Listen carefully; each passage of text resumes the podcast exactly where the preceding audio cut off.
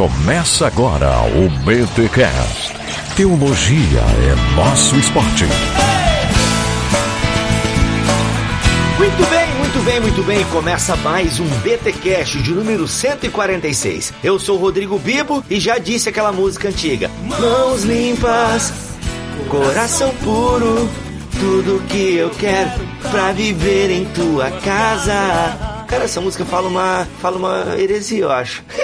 Porque eu não quero coração puro. Depois a gente analisa. É, vamos fazer um, uma análise aqui, mas uh, eu não quero coração puro para viver na tua casa. É bem é contrário disso. é, tem uma nuance, mas aí a gente pode ver isso. Bom, e eu sou Alexandre Melhoranza e ser perseguido por causa da justiça é bem, mas bem diferente de ser perseguido por falar bobagens na TV ou no Facebook. Aqui é o William Ertal e nas bem-aventuranças eu sou aquilo que eu não sou. Nossa, velho, da hora, Caraca. da hora. Muito bom, gente, voltamos com o tema aqui das bem-aventuranças. O Milho já tinha alertado, gente, não vai dar para falar tudo num programa só. Mas eu com essa minha mente sintética, pragmática, falei, taca ali o pau, vamos lá que vai dar. E não deu. e aí aí, cara, eu só penso o seguinte: os pastores não podem reclamar. Cara, assim, ó, quando um pastor cai pra autoajuda, sabe? Que pode ter, eu não sou contra mensagens que tem ali um, um teorzinho, né? Ali uma dose alcoólica de autoajuda, assim. Mas, cara, sabe, ficar só em autoajuda não dá. Olha o tanto, a gente ficou uma hora e meia quase falando só de quatro, cinco, seis versículos, cara. Sabe? Então, assim, meu Deus, é, cara, tem muito conteúdo na Bíblia Sagrada. A gente não precisa apelar. Que é o contrário da autoajuda. Que é, que é né, ajuda do alto, né? o sermão da montanha é, é, é o contrário, sim, né? Sim, sim. Então, cara, é muito conteúdo na Bíblia pra, você ficar pregando Paulo Coelho e Augusto Cury, sabe? Não dá, não dá, pelo amor de Deus. Então, vai estudar, vai estudar, porque tem muita coisa boa aqui. E hoje a gente dá continuidade às bem-aventuranças e agora vamos a partir do versículo 7. Mas antes, é claro, os recados paroquiais. Mãos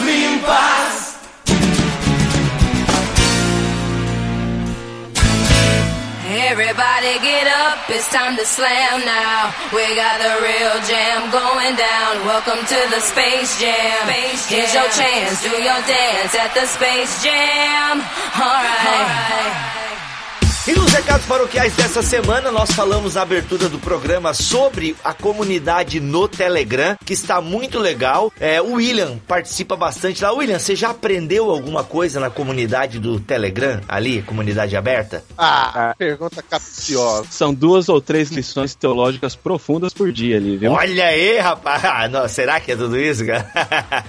duas ou três lições teológicas profundas por dia, mas a treta é 24 horas, hein? A treta é 24 24 horas. Mas é uma treta bem respeitosa também, tá todo ah, mundo sim. de parabéns. Ah, sim, não, a gente não deixa se criar lá, a gente não deixa o cara vem querer impor lá, pá, não, já exclui na hora. É, não é uma democracia qualidade lá. BTcast de discussão, hein? Qualidade Isso, qualidade de BTcast de discussão, muito bom, tem gente legal lá. Então, se você quer discutir teologia com uma galera bacana, tem que instalar o Telegram, galera. Telegram é legal. Eu tinha resistência, era muito WhatsApp, WhatsApp não. Telegram é melhor que o WhatsApp porque você não precisa de número de celular. Graças a Deus. Olha aí. Porque nós tínhamos essa dificuldade, né? A gente queria combinar as coisas do Bibotalk, mas o Melhoranza não tem celular. Que o Melhoranza, pessoal, para vocês entenderem, ele é aquele que acredita que vai dar câncer de cérebro, essas coisas todas, né? Jamais. Mas deve dar, né? Não sei, cara, é que eu não gosto de telefone. Mas enfim, o Melhoranza, ele ainda usa pombo correio nas suas comunicações. Então, a gente teve que fazer um Telegram pra ter o Melhoranza no grupo e tal. E, cara, não é que é bom? Você não precisa ter um telefone, você pode criar um Telegram aí e entrar na comunidade exclusiva do Bibotalk para os ouvintes. Como é que eu entro? O link está aqui na postagem deste episódio. E quero lembrar também que nós temos uma lista de distribuição no WhatsApp. Não é para você conversar, mandar dúvidas teológicas, não. É para você receber nosso conteúdo e poder espalhar também aí por essa rede social. Lembrando que nós temos devocionais exclusivas para o WhatsApp, ok? Por falar nisso, senhor Melhorança, quando é que o senhor vai me mandar um WhatsApp aí, um áudiozinho para eu mandar para os nossos ouvintes? A galera gosta de te ouvir, cara. Bom, pelo WhatsApp, no que depender de mim, nunca. Você manda o áudio para mim no Telegram ou manda lá no Google Drive, eu faço uma ediçãozinha e jogo, mando pra galera de até 5 minutos Olha aí, intimada ao vivo. Você só vê aqui. Ok. e eu já mandei o meu. Olha aí, é verdade, é verdade. Então... Olha aí. Beleza, gente? Então tá aí, galera. Muito obrigado a todos vocês que estão lá mandando o seu oi. Mande um oi, tá? Mande um oi para o nosso número que está aqui na postagem deste episódio. Lembrando que você precisa é, salvar o nosso contato, ok? Salve o nosso contato na sua lista de contatos. Olha aí, porque se você não salvar o nosso número, você não vai receber o número. Ok, galera? Beleza? E também quero lembrar que você pode se tornar um mantenedor do Bibotalk para ajudar esse ministério a permanecer no ar com conteúdo saudável, com conteúdo bacana. William, por que que você é mantenedor do Bibotalk. Então vamos lá. Cara, eu, eu entendo que o Bibotalk ele é um ministério, vocês estão aí trabalhando para este ministério, esse ministério ele contribui no avanço do reino de Deus. Só que ao mesmo tempo eu entendo que semanalmente eu recebo um conteúdo assim de muita, muita qualidade e eu de alguma forma eu me sinto, me sinto devedor é, deste, deste conteúdo e faço isso como uma forma de, de retribuição pecuniária ao conteúdo que eu estou recebendo, ao produto que eu recebo de muita qualidade. Pô, valeu cara, legal. E se você também tem esse sentimento e pode, né, gente? Porque tem gente que não pode, que tá ali com a conta, que é todo mês, fecha, quando não fecha no vermelho, né? Mas se você tem condições financeiras de nos ajudar, pode ser a partir de cinco reais, galera. 5, 10, 25, 50, 100 ou a quantidade que você quiser de qualquer lugar do mundo, ok? Porque a gente tem mantenedor nos Estados Unidos, a gente tem mantenedor no Japão, tem gente da Europa. Então, assim, com qualquer quantia você pode nos ajudar. Se você pode fazer via banco, né, transferência bancária, pode utilizar os botões do PagSeguro. Tem opções. Quer conversar? Mande um e-mail podcast@bibotalk.com. Coloque no título mantenedores, ok, gente? Vamos conversar se você quiser tirar alguma dúvida. Mas se você pode, tem condições, ajude esse ministério, porque graças aos mantenedores, galera, a gente tem conseguido fazer pautas semanais, convidar galera legal para gravar. Então assim, ajuda a organizar o ministério. Porque se eu tivesse que trabalhar no emprego formal, né, ali que eu tivesse que me deslocar para um escritório, para uma loja, eu teria pouco tempo. O Bibotal que não acabaria porque a gente faz isso com prazer, mas com certeza voltaria a ser quinzenal, quem sabe mensal, porque a gente às vezes não tem tempo, né? Você que trabalha aí na sua empresa, na sua loja, você sabe que o tempo que sobra é família, Netflix e aquela coisa toda. Ainda mais esse mês de março que voltou House of Cards, Demolidor, meu Deus do céu, haja tempo. Mas agora eu não. não. tem esse problema também. Não, tu tá vendo Lost agora. Olha aí, melhorança consumindo ah. cultura pop. Testemunhem. Uma. Uhum. É, Os uma. meus filhos. Olha aí, isso é bom. Legal esse vínculo que você tá criando com ele. Daqui a pouco você tá assistindo um youtuber que fala besteira. pode crer. Beleza, gente. Tá ok. Então, se você pode se tornar um mantenedor, torne-se, porque isso é muito importante para nós. Sem delongas, vamos a mais um episódio da série O Reino, aqui no BT Cash, o seu podcast semanal de teologia. Check Get.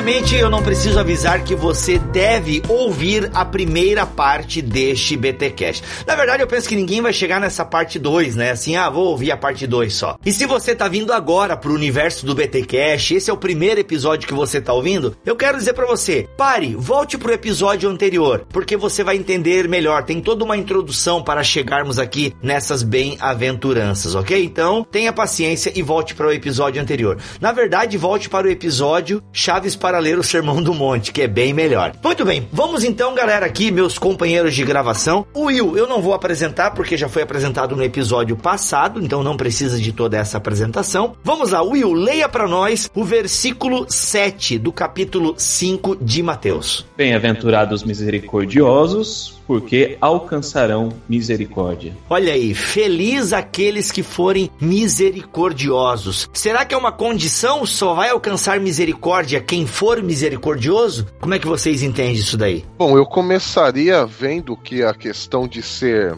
misericordioso, em algumas versões compassivos, né? Na verdade, significa, né, a palavra que Mateus quis é, colocar ali, significa mostrar misericórdia, mas não qualquer misericórdia, né? É da mesma maneira que Deus mostra misericórdia. E isso a gente já a gente ter uma ideia, a gente é enviado de novo aquela questão da fidelidade à aliança de Deus, né? E aí, lembrando, nós temos outra série, a Aliança, né? Você também pode segui-la aqui no BTcast. O que é a aliança de Deus? É restabelecer a relação do homem com Deus. E no meio desta relação, eu diria no centro desta relação, desse restabelecimento dessa relação, Deus mostra a sua misericórdia, mesmo apesar do pecado do homem. Então, quando nós mostramos misericórdia a qualquer outra pessoa, é da mesma forma que Deus mostrou misericórdia a nós na condição que nós estávamos antes de ter esse relacionamento restabelecido com Ele. Essa linha de raciocínio, Milho, talvez a, a misericórdia ela esteja assim um pouco associada ou até irmã é, da graça ao tempo que a graça ela, ela lida com o problema do pecado, a misericórdia, tanto de Deus para conosco como de nós para com o nosso próximo, lida com as consequências do pecado, a miséria que o pecado causa em mim e nas outras pessoas. E é importante nós diferenciarmos misericórdia de complacência. Ser misericordioso não é passar a mão na cabeça, não é ser indiferente ao erro. É bem importante e a Bíblia deixa isso muito claro, o conceito de graça deixa isso muito claro, o conceito de misericórdia no Antigo Testamento deixa tudo isso bem esclarecido. Ser misericordioso não é ser complacente com o erro, tá? Ser misericordioso é entender o erro, mas é entender o erro, é ser é aceitar aquele que errou, mas não passar a mão na cabeça e ah, você errou, tudo bem, não tem problema. Então assim, ser misericordioso não é dizer ok para o erro. Ser misericordioso é acolher aquele que errou, mas deixar bem claro, cara, errou. E mesmo nesse caso, Bibi, isso é importantíssimo fazer essa distinção, porque se com a desculpa de sermos misericordiosos também não houvesse ou essa confusão, né, de ser misericordioso com passar a mão na cabeça, nós geraríamos pessoas fracas, relações fracas. Porque hoje o mundo ele evita a confrontação. E na verdade, quando Deus demonstra sua misericórdia para conosco, ele não faz sem antes mostrar a nossa condição pecaminosa. Não por acaso, a primeira beatitude é ter um coração pobre de espírito, que é o que? Justamente se reconhecer pecador. Então tem que haver essa confrontação, mas da mesma maneira que Deus mostrou para nós, uma confrontação que aponta ao nosso erro, que aponta ao pecado, mas que no final essa misericórdia ela traz o que? Restauração. Ela traz uma renovação. Não deixa a pessoa caída, não deixa ninguém prostrado e nem para humilhação nesse sentido pejorativo. É sempre no sentido de restauração, como Deus mesmo demonstrou conosco. A misericórdia dele nos resgatou e nos transformou. O misericordioso ele é capaz de definir claramente a diferença entre pecador e o pecado. O amor para com o pecador e o ódio para com o pecado. Até porque eu tenho que odiar esse pecado, que é justamente este pecado. Eu, não devo odiá-lo no sentido moralista, humanamente moralista, mas é justamente esse pecado que machuca e fere o meu irmão, do qual eu tenho misericórdia. É por isso que o legalista ele é legalista, né? E o legalista ele não consegue ver é, o amor da lei, digamos assim, porque a lei de Deus é boa. A lei de Deus é boa. O problema é que o legalista utiliza essa lei de maneira fria e sem misericórdia. Um exemplo, Jesus. Jesus ele não aceita a atitude da prostituta. Jesus não é a favor da prostituição, mas ele trata com amor a prostituta. Já o legalista não, ele quer apedrejar somente. Entende o ponto e a diferença? Um tem misericórdia, o outro não tem misericórdia. Mas Jesus não passa a mão na cabeça dela e diz, ah, vai lá, tranquilo, ó, vai lá, né? Pô, mas não, vai não peques mais. Jesus ele é misericordioso, mas ele não passa a mão. Então assim, isso dentro daquilo que vocês levantaram, obviamente a gente vai falar bem por cima aqui, mas é a questão agora do relacionamento entre igreja e homossexuais. É, uma, é um relacionamento delicado e que a gente precisa exercer muito aqui a misericórdia, mas a misericórdia no sentido bíblico. E eu vejo vejo que muita gente, no afã de querer ser misericordioso, acaba sendo complacente. E aí é perigoso também. Ou do outro lado também, na pretensa vontade de cumprir a lei de Deus, acaba sendo intransigente e até, de uma certa forma, malévolo, né? É, então por isso o equilíbrio, né? Por isso o equilíbrio. E já dizia um pensador, o caminho do meio é o melhor, né? por que é que vocês brigam tanto em rede social, gente? Tudo é motivo para treta. いた。Bom, aí o negócio é o seguinte: a gente vê que a ênfase neste ponto do Sermão da Montanha ele mudou. Porque até o verso 6, a ênfase estava colocada nas nossas necessidades, nas nossas necessidades espirituais e nas ações do homem para com ele mesmo. Agora, a ação aqui, até o verso 6, era você olhar para dentro de si, você contemplar você mesmo, perceber que precisa de mudança e tudo mais, né? Agora, a partir da misericórdia, a ênfase ela muda, né? Porque o olhar, o nosso olhar agora mudou de direção. Agora a gente mostra misericórdia ao próximo. Nós já olhamos para nós, nós já vimos a nossa condição, que não é tão boa assim, aliás, não é nada boa, e agora com misericórdia a gente pode olhar para os outros, porque se eu mesmo, olhando para dentro de mim, vejo a minha situação deplorável, é claro que eu vou olhar para o outro com muito mais misericórdia.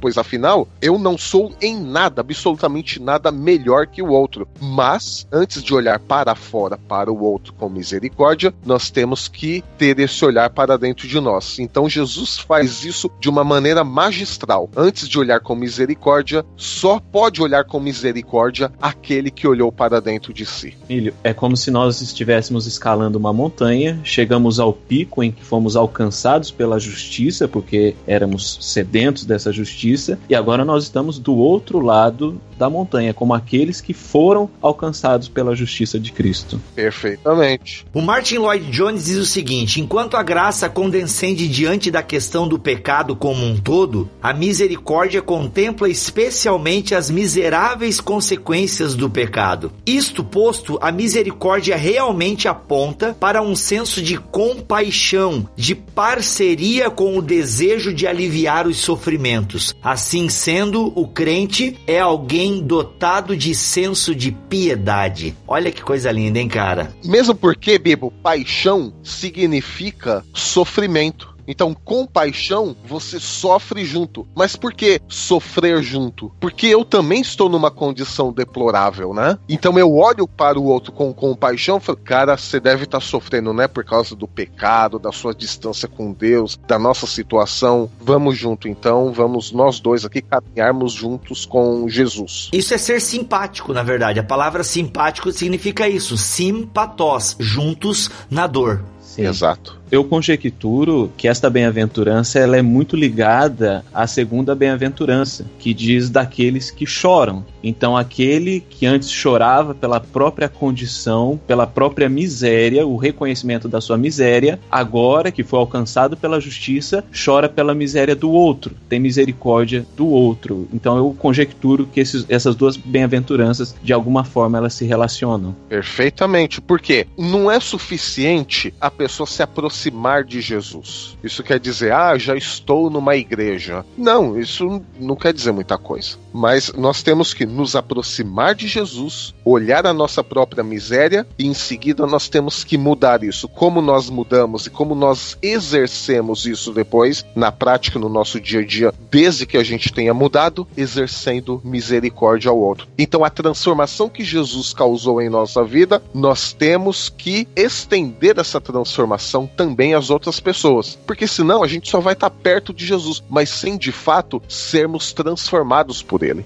Por que é que vocês brigam tanto em rede social, gente? Tudo é motivo para treta. E amigos, eu não consigo desassociar é, a bem-aventurança da misericórdia com a parábola do bom samaritano, que falava sobre misericórdia, mas a parábola do bom samaritano ela responde a uma pergunta. E qual pergunta é respondida pela parábola do bom samaritano? Quem, quem é o meu próximo? Quem é o meu próximo? E esse próximo da parábola do bom samaritano não é aquele somente aquele geograficamente próximo. Para aquela comunidade de Israel, o próximo era o meu igual, o outro de mim, certo? E no final a resposta é: o meu próximo, devido às rela à relação de misericórdia, o meu próximo é o samaritano. Então, eu vejo uma ligação com essa parábola no seguinte sentido: a empatia, a simpatia, ela é um fenômeno que só pode ocorrer entre iguais. Eu só sinto empatia pelo meu semelhante, pelo meu igual. A partir do momento que eu considero determinadas classes de pessoas diferentes de mim, diferentes no sentido pejorativo,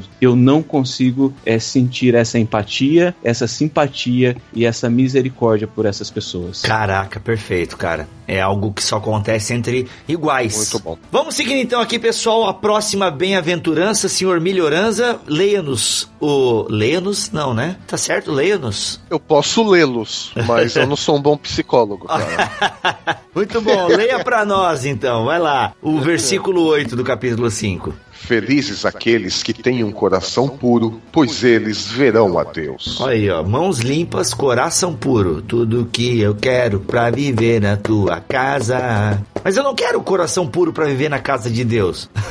Se você considerar que casa de Deus aí não é o prédio, mas casa de Deus é o corpo de Cristo, aí sim. Até valeria, Até cara. valeria, isso mesmo. Nesse sentido, sim. É, é, talvez, vai lá. Vamos lá, eu não vou entrar no mérito da música, mas talvez eles estejam pensando isso mesmo. Sigamos, sigamos. Aqui não é análise musical.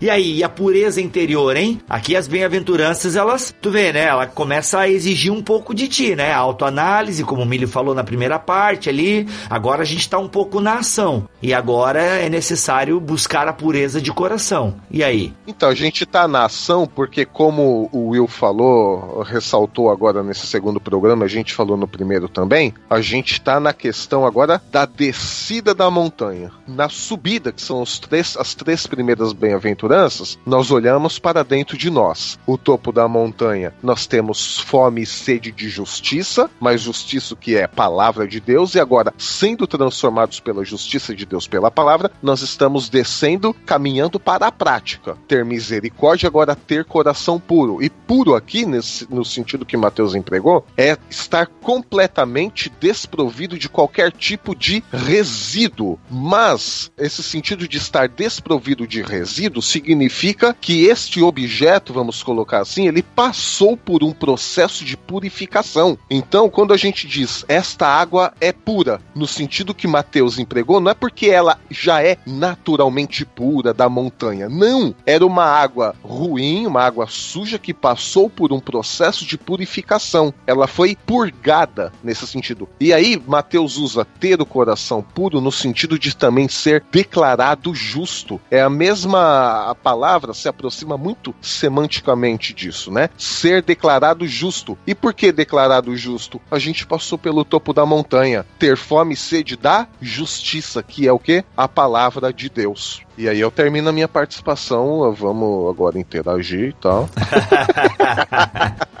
Por que é que vocês brigam tanto em rede social, gente? Tudo é motivo para treta.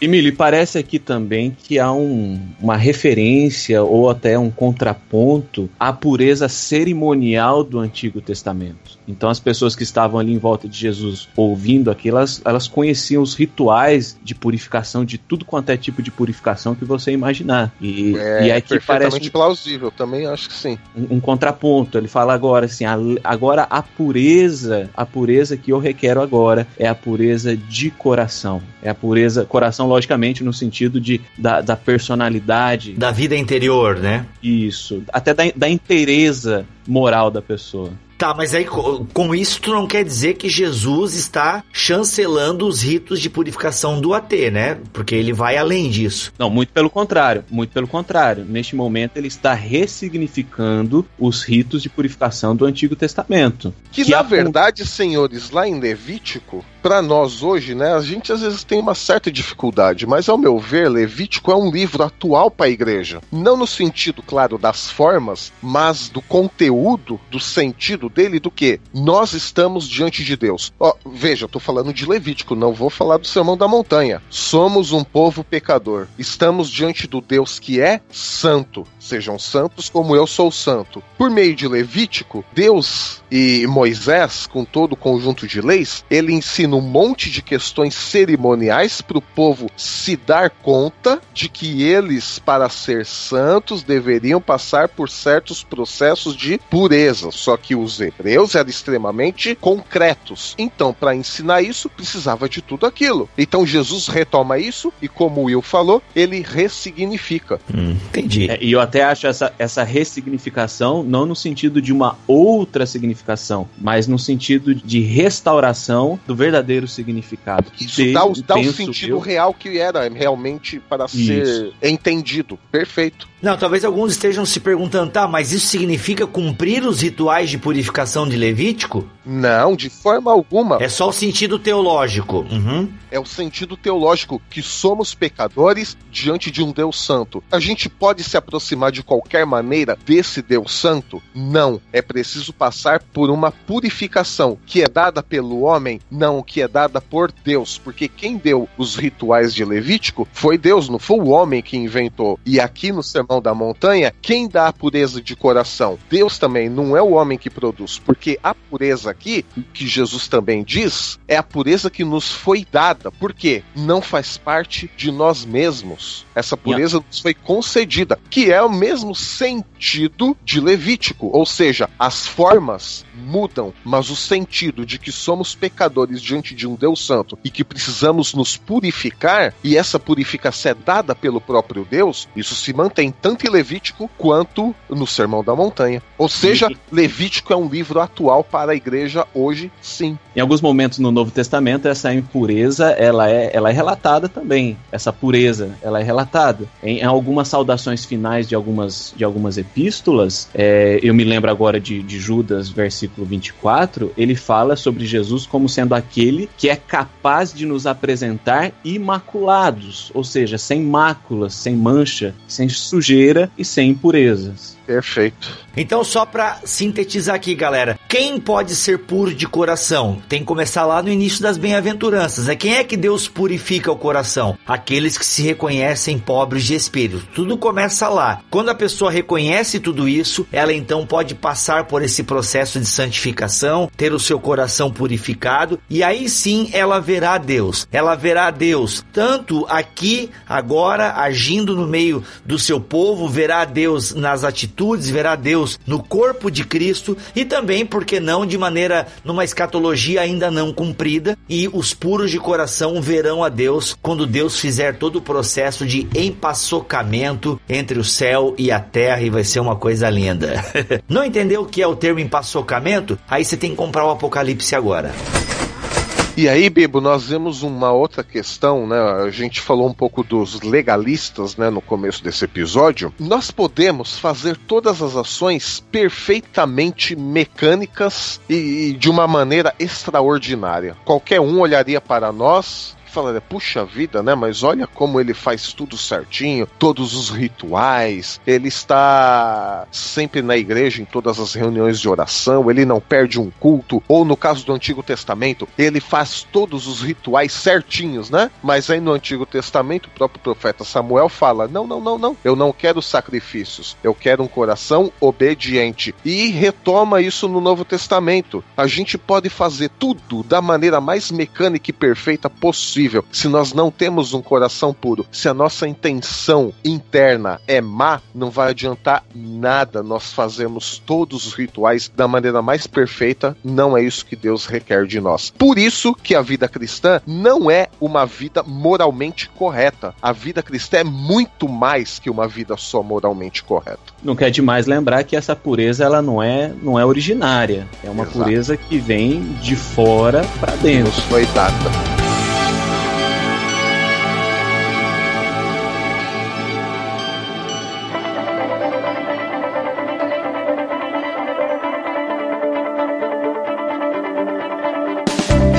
Versículo 9 a gente lê: Felizes os que promovem a paz, porque serão chamados filhos de Deus. E aí, os promotores da paz. Eu tenho uma versão aqui, Bibo, que fala: Felizes os artesãos da paz. Pois eles serão chamados filhos de Deus. Isso me remete a alguém que realmente constrói a paz. Uhum. E que lapida, né? Que vai lapidando algo bruto, né? Exato. É Cara, isso é bonito, hein? Isso é bonito. O artesão é isso, né? Pega aquela matéria bruta, aquela matéria-prima e vai lapidando, né? Cara, fantástico isso aí, fantástico. E aqui de novo conclamando pra ação, né? Os promotores da paz, os artesãos da paz. Cara, fantástico isso. De alguma forma a igreja, ela deve ser, né? Os discípulos de Jesus devem contribuir para que a, a sociedade à sua volta, a igreja, ela de alguma forma experiencie essa paz, né? Essa eirene, essa, essa paz que emana de Deus. Cara, isso, cara, caramba, cara, Isso carol, não né? significa. é, velho. Não, que agora eu lembrei, meu, como às vezes manter a paz, né? Ser um pacificador diante das tretas que a gente tá vendo aí, né? Voltando ao caso homossexualidade e fé cristã, né? Cara, como você promove a paz ao mesmo tempo também não sendo complacente com o pecado? Como é que vocês enxergam esse ângulo todo aí? Então, na verdade, paz não significa necessariamente ausência de guerra, né? Paz, no, nesse sentido bíblico, significa que todas as coisas estão juntas e se adaptam bem isso significa, por exemplo, um caso bem comum que a gente vê nas redes sociais, a briga, né? Ah, é, é impossível ser de esquerda e ser cristão, é impossível ser de direita e ser cristão, né? Ah, na verdade, Jesus chamou os direitos e os esquerdos para serem discípulos dele, né? Jesus coloca Mateus e Jesus coloca Simão Zelote, né? Um era pró-governo, o outro era contra o governo. um, um queria a libertação da Palestina, o outro queria manter o status quo. E os dois estavam no mesmo grupo dos doze. E aí eu imagino as tretas homéricas que devem ter havido entre Simão Zelote e Mateus Publicano. Bom, a Bíblia não diz. Mas eu imagino que deva ter tido ali um, um certo desentendimento entre os dois ali no, no começo, né? Mas o fato é que os dois estavam juntos naquele grupo com Jesus e o conjunto todo ali se adaptava bem. É isso que quer dizer paz nesse sentido, né? Não é ausência de guerra, tudo está bem, lindo e maravilhoso. Não, é que no meio da treta toda nós podemos conviver bem, nós podemos conviver juntos e se adaptar bem. É o senso de integralidade, de integralidade e integridade. Eu entendo também que esse, esse sentido de paz ele pode ser também temporal, mas talvez ele também tenha um sentido um pouco mais transcendente. Eu vejo que todas as bem-aventuranças, elas são de certa forma atributos de Cristo que são comunicáveis a nós. E quem é o príncipe da paz? Senão Jesus. Hebreus fala que ele é o mediador da nova aliança, uma aliança de reconciliação. Talvez seja uma aliança de reconciliação entre Deus e o homem, ou entre homem e Deus. Então, talvez o pacificador nesse sentido também tenha que ver com aqueles que promovem a nova aliança, que promovem a reconciliação entre o homem e Deus que foi manchada, maculada pelo pecado. Por que é que vocês brigam tanto em rede social, gente? Tudo é motivo para treta. Agora, William, uma coisa genial, pegando o gancho nisso que você falou, que é sensacional, porque essa raiz da palavra artesão, que eu peguei aqui do, do francês, mas se eu não me engano, em inglês tem peacemaker, né? Que é realmente fazedor de paz, né? Legal. Vem da mesma raiz da palavra que significa juntar todas as coisas para formar um conjunto perfeito. Então isso tem tudo a ver com isso que você falou. É juntar os homens de novo nesse relacionamento com Deus e isso nos envia de novo a ideia de aliança. O que, que é aliança? O restabelecimento da relação do homem com Deus. Sensacional. Os pacificadores são aqueles que promovem a reconciliação Perfeito. entre o homem e Deus. Exato. Justificado pela fé, temos paz com Deus. Exato, e não é uma coisa automática, né? Porque nessa questão do ser o fazedor de paz, o artesão da paz, tem também o sentido de algo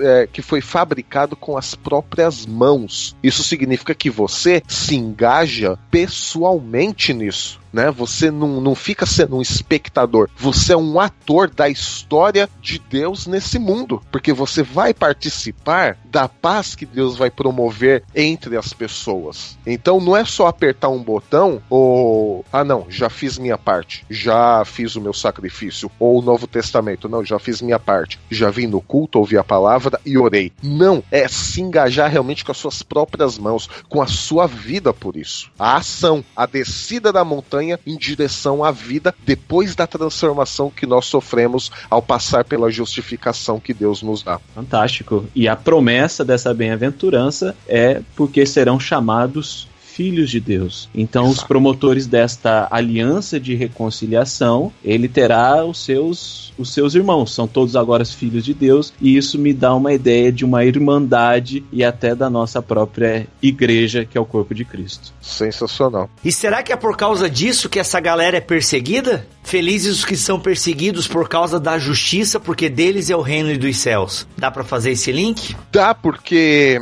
na verdade aí o ser perseguido, a palavra palavra que Mateus usa é caçar para ganhar um prêmio, ou seja, é você ser colocado para lutar, para guerrear, ou seja, nós estamos com um alvo nas nossas costas, né? E o senso aí de perseguidos por causa da justiça, de novo, é a mesma justiça ali, do ponto mais alto da montanha, de ter fome e sede da justiça, que é a palavra de Deus. Ou seja, nós já fomos justificados por Deus, nós somos aprovados por Deus, porque a justiça vem dele. E o que é a justiça que vem de Deus? O que é ser aprovado por Deus? É fazer a vontade de Deus, que está na sua palavra. Isso é a justiça de Deus. E fazer o que está na palavra de Deus é ter misericórdia, é promover a paz, é ter um coração compassivo, é você se reconhecer pobre. Quer dizer, é o extremo oposto do que o mundo nos pede hoje. E é claro que o mundo vai perseguir, é claro que o mundo vai se colocar contra, porque o discípulo de Jesus, ele vive, os seus valores são completamente invertidos aos valores daqueles que ainda não são discípulos de Jesus. Então é claro que vai ter um choque. Pera aí, a gente quer viver desse jeito. E esse cara, a gente fala que a gente quer conquistar o mundo, ganhar o mundo. Esse cara fala que tem que ser pobre? Não, tá errado. Falou, não, a gente tem que ser duro, a gente tem que ser valente, a gente tem que passar por cima dos inimigos. Esse cara fala que tem que mostrar compaixão, misericórdia, estender a mão. Não, não, tá errado isso aí. Vamos eliminar esse cara, que ele tá falando contra nós. Nesse sentido, os discípulos são amigos dos profetas do Antigo Testamento, né? Porque eles foram perseguidos por preservarem o ideal de Javé e por isso foram perseguidos. E aqui eu acho interessante a gente talvez fazer esse link com a modernidade, que tem muita gente aí é, defendendo uma teologia, um modo de se ler a Bíblia e é perseguido por causa disso, e aí fica citando esse versículo, né? Não, estou sendo perseguido porque Jesus disse que eu seria perseguido. Pera aí, amiguinho, né? Dá uma refletida na tua teologia aí. Por exemplo, tem uma igreja aqui em Joinville, né? Um, um, que é um ajuntamento de jovens, né? E assim, e eles recebem muitas críticas aqui na cidade. Então, aí, quando eles recebem essas críticas, eles, ah, eles ficam citando esses versículos, eles confundem muito a igreja deles com o reino de Deus. A gente tem que tomar muito cuidado para não misturar a nossa igreja, o nosso movimento religioso com o reino de Deus, gente. Muitas vezes nós somos perseguidos porque arrumamos treta no Facebook, porque colocamos práticas litúrgicas estranhas no nosso culto, porque temos pregações estranhas e aí a gente acha que não, estou sendo perseguido por causa, né, da justiça do reino de Deus. Estou sendo perseguido porque sou um discípulo do reino de Deus. Não, temos que ter muita consciência do porquê estamos sendo perseguidos.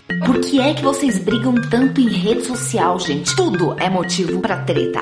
Ô Bibo, você viu aí que todos os exemplos que você usou, eu estou sendo perseguido porque eu fiz isso. Eu estou sendo perseguido porque eu fiz aquilo, né? Só que o discípulo, nesse caso aí do Sermão da Montanha, ele não é perseguido por aquilo que ele está fazendo ainda. Ele vai começar a fazer efetivamente a partir do ser sal e ser luz. Aí, as beatitudes, as bem-aventuranças, Jesus está falando ainda de um caráter sendo transformado. Então, o discípulo, na verdade, ele é perseguido não por aquilo que ele faz, porque Porque eu posso fazer qualquer coisa para ser perseguido. É muito simples. O que Jesus está falando é: ele vai ser perseguido por aquilo que ele é. Então, assim, quando eu digo que eu sou perseguido por aquilo que eu sou, é porque o meu eu, o meu interior, ele já passou por uma transformação. Não é nada que eu faço, mas é tudo que eu sou. Peraí, Emílio, peraí. Eu concordo e discordo, porque aquilo que eu sou vai refletir naquilo que eu faço. Claro, mas você tem razão. Exatamente. Só que antes de fazer,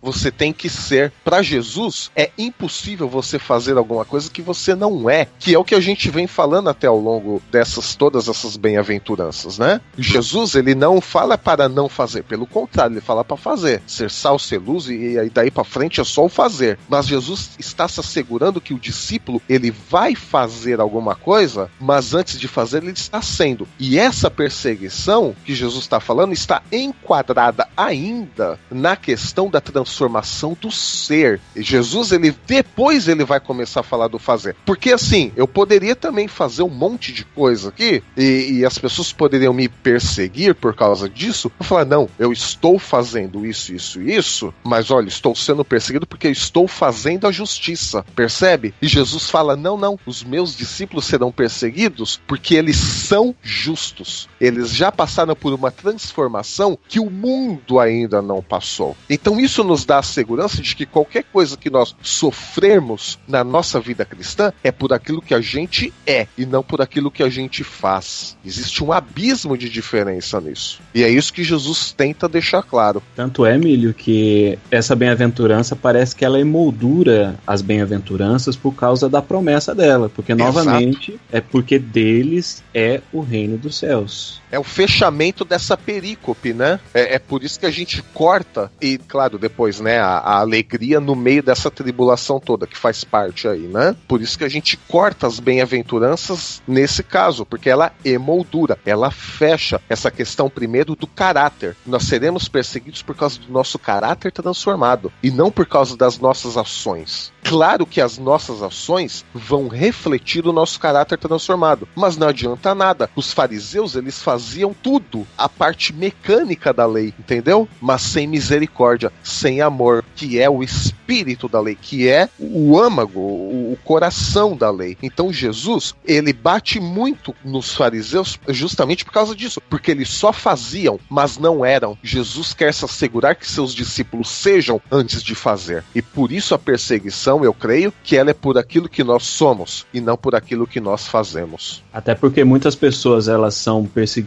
pelo que fazem, mas não necessariamente essas pessoas fazem parte do reino de Deus. Exato. Correto? Veja o exemplo, os exemplos que o Bibo deu ilustram bem essa verdade hoje. E para fechar, galera, eu sei que tem muito mais coisas para falar, mas eu penso que também agora, né, e, em conformidade com o que a gente falou aí do versículo 10, fecha aí os versículos 11 e 12. E por tudo isso, vocês devem devem ficar felizes, né, quando vos injuriarem e vos perseguirem e mentindo disserem todo mal contra vocês por causa de mim. Ou seja, não é por causa de você ou por causa do que você faz, mas é por causa de Cristo. Alegrai-vos e regozijai-vos, porque será grande a vossa recompensa aonde? Aonde? Haha, meus amigos, nos céus, pois foi assim que perseguiram os profetas que vieram antes de vós. É isso, meu amigo. Você quer ser feliz? conforme Jesus Cristo? Você quer a felicidade conforme as bem-aventuranças? Então, prepare-se psicologicamente para ter a sua cabeça numa bandeja. João Batista curtiu esse post.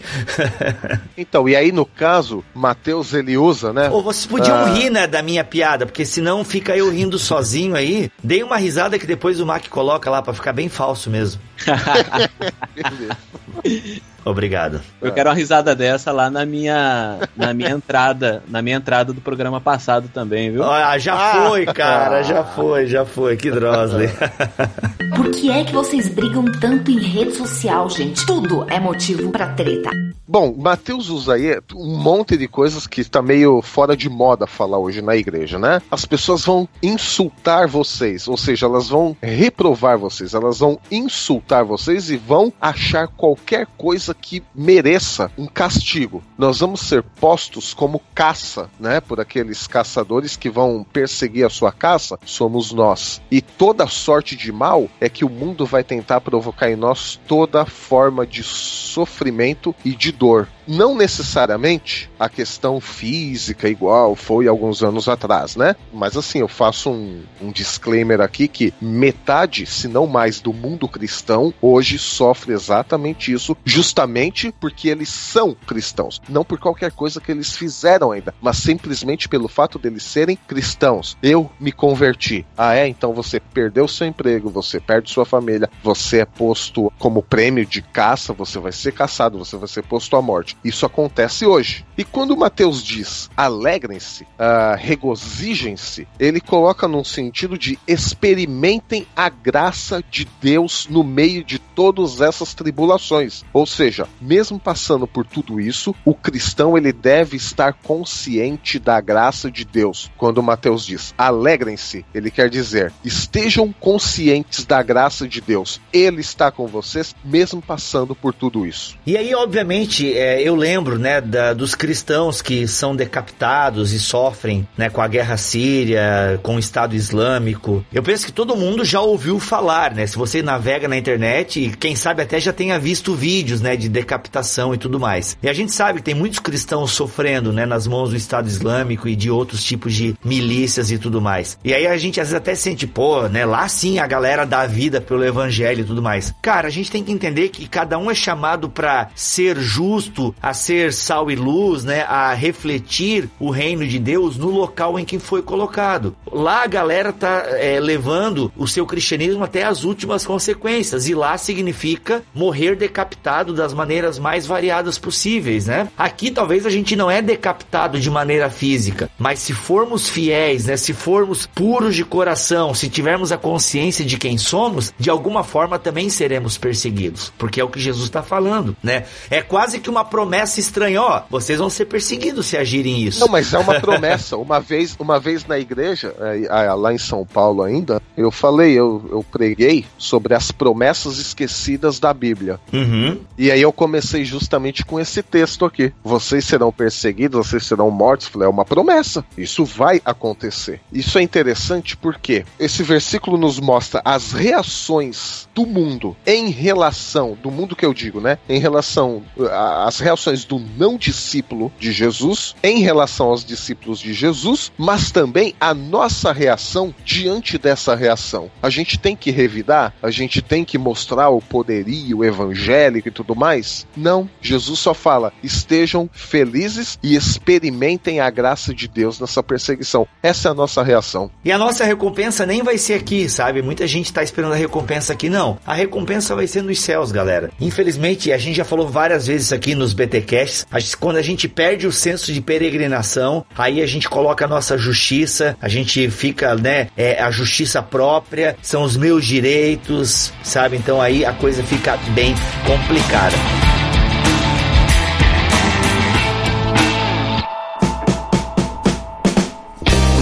Meus amigos, vamos ter que encerrar. William tá se coçando para falar coisas. Eu sinto. Eu sinto a sua cabeça fervilhando agora. Mas isso é para vocês verem, queridos ouvintes, que se a gente estudar, se a gente se debruçar sobre o texto bíblico, muita coisa boa a gente pode tirar dele, ok? Will, você quer fazer aí um, um, um final? Eu sinto que você tá se coçando aí. Eu, pela fo sua foto no Skype, dá pra ver que você tá assim. Eu quero falar.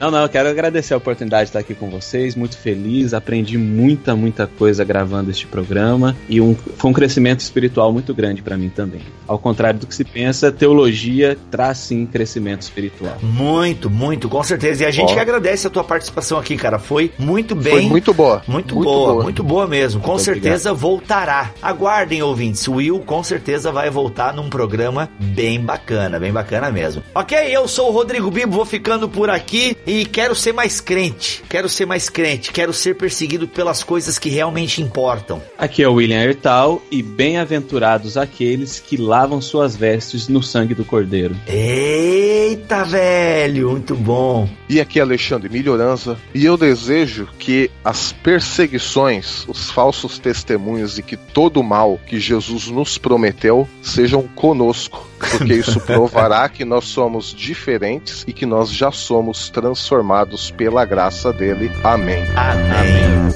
Se não se retratar, irá para a Inquisição. Eu recebi uma carta. Você renega o que escreveu? Você vai se retratar ou não? Fala, crente! Começa mais um Concílios e Guilhotinas aqui no BTcast. Olha aí que maneiro, finalizamos aí a segunda parte desse BTcast sobre as bem-aventuranças. Ainda virão mais episódios da série O Reino, claro, a série em si não terminou. E a participação do William aí foi igualmente sensacional. Foi muito bom ter ele aqui no BTcast. Espero, como foi falado agora há pouco, que ele volte outras vezes, né? Achamos muito legal você aqui no BTcast, William. Valeu, Zaço, cara cara. E antes de irmos para os nossos e-mails, olha só. Eu preciso avisar que o BTcast 150 está chegando, crente. Olha aí que beleza. E como você sabe, se você acompanha a gente aí há um bom tempo, esse episódio especial aí é uma coletânea de trechos selecionados pelos ouvintes. Isso mesmo, você pode nos ajudar a fazer o BTcast 150. E como é que você faz isso? É simples. Você manda para o nosso e-mail, o podcast@bibotalk.com, com o assunto BTcast 150. E na descrição, no corpo do e-mail, você vai escrever todos os trechos que você gostou entre o episódio 101 até o 149, que não saiu ainda, né? Tem alguns episódios ainda pela frente até que chegue o BTcast 150, beleza? Não esquecendo que você precisa informar o nome do episódio e o minuto inicial inicial e o minuto final do trecho, daquele momento que você mais gostou, ok? Então, por exemplo, ah, gostei do BTcast 122 aos 37 minutos e 15 segundos até 38 minutos e 22 segundos, ok? Então é dessa forma que você vai mandar pra gente, crente. Ó, você não precisa mandar o áudio, extrair o áudio do episódio e mandar um arquivo de áudio para nós. Não, é escrito mesmo lá no e-mail, tá? Relembrando o assunto tem que estar escrito BTcast 150 e no corpo do e-mail você descreve aí o episódio e o trecho do minuto final até o minuto inicial que você mais gostou. Lembrando que você não precisa mandar só um. Para você ter uma ideia, nos episódios anteriores, lá no BTcast 50, no BTcast 100, tivemos ouvintes que chegaram a fazer maratonas e mandaram dezenas de trechos que eles escolheram. Então, olha só. Claro, se você não tiver tempo, não precisa fazer maratona, mas ajude, ajude a compor esse BTcast 150 que vai ser maneiro, vai ser legal, vai ser sensacional. Beleza, crente? Muito bem, vamos para nossos e-mails aqui. O primeiro deles é o do Felipe Ferrari, 28 anos, publicitário de São Paulo, capital. Ele fala aqui: boa noite, né? Deve ter escrito de noite. Galera, curto muitos podcasts de vocês e as análises que fazem e acho extremamente construtivas. Estou me aprofundando em estudos sobre diversas religiões faz algum tempo, mas eu ainda estou bem cru. Então eu gostaria de saber se vocês pretendem fazer algum programa sobre os testemunhas de Jeová, a Torre de Vigia. Eu acho uma religião muito controversa e instigante e eu gostaria de saber mais e descobrir a opinião das pessoas que respeito tanto. Agradeço a atenção, abraços. Então, Felipe, cara, a gente não tem uma série apologética nesses moldes, tá? Até hoje a gente não explorou assim nenhuma religião em específico para poder destrinchar algumas coisas, tecer algumas críticas. Então, a gente não tem nada no histórico e também não temos nada pro futuro a princípio. A gente não descarta a ideia, mas infelizmente a gente vai ficar te devendo essa, Felipe. Foi mal, cara. Mas de qualquer forma, obrigado pela tua audiência aí, Felipe. Valeu. E o outro e-mail aqui é do Williams Porto. Olá, crentes! Sou mineiro, mas me mudei para Manaus com o objetivo de fazer um mestrado. Eu sou biólogo, a milenista graças ao BTcast 34 4 e crente, desigrejado por enquanto, mas é só. Acompanho vocês desde dezembro de 2015, olha aí, recente. E quando estava procurando um podcast de teologia, e logo encontrei o BTcast sobre Maria, o qual gostei muito da abordagem de vocês. A forma de vocês é didática, precisa e leve quando tratam de temas que podem ser polêmicos. E desde então comecei uma maratona para ouvir todos os podcasts. Mas qual não foi a minha surpresa quando vi o tema do podcast 143 3 e tive que pular logo para ele. Afinal, biologia dia, meu esporte. Olha aí. Achei sensacional a maneira que a conversa foi guiada. Eu sou fã do trabalho do Atila e fiquei surpreso com a presença dele no BTcast. É, foi bem legal mesmo, William. Todo mundo, quer dizer, muita gente gostou, né? Todo mundo não, mas é, sabe como é que é, né? Enfim, eu nunca tive problemas em conciliar evolução com a minha fé cristã e acho que uma coisa não anula a outra. Acredito que não devemos ser literais ao interpretar o Gênesis no quesito criação. E acredito também que Deus não nos deu todas as respostas na Bíblia, mas nos deu a capacidade de conhecer e descobrir os processos que regem a vida. Olha aí, que legal. Parabéns pelo maravilhoso trabalho que vocês continuem com este ministério. Valeu, Williams. Sim, o nome dele é com S, tá, gente? Tipo a equipe de Fórmula 1, Williams. Valeu, cara. Valeu a todos os ouvintes aí que mandam seus e-mails para nós. Conte pra gente aí as suas hemorragias nasais, aquilo que o BTcast tem feito na vida de vocês. A gente gosta muito quando os nossos ouvintes vêm até nós com todo esse carinho, com toda essa vontade de contar aí um pouquinho de como é a experiência de ouvir o BTcast. Enfim, é muito legal e a gente aprecia muito. Enfim, você sabe que a coisa aqui não fica só na leitura, mas temos também os nossos efeitos BTcasts, os nossos áudios queridos que têm sido veiculados aqui. Não por menos, olha só o que o Elber Martins deixou pra gente. Efeito BTcast. Aqui é o Elber, Gravataí, Rio Grande do Sul. Eu cresci em igreja pentecostal, sempre gostei de ler a Bíblia e infelizmente eu nunca vi nas igrejas que eu frequentei a importância que a palavra merecia. Então depois que eu conheci o Bibotalk, eu vi pessoal de várias congregações de, de várias confissões de fé dando uma importância à Bíblia, ensinando ela para a maior parte de gente possível. Então eu fiquei tentado a ajudar o Bibotalk. E graças a Deus não me arrependo. Amém. Valeu, galera.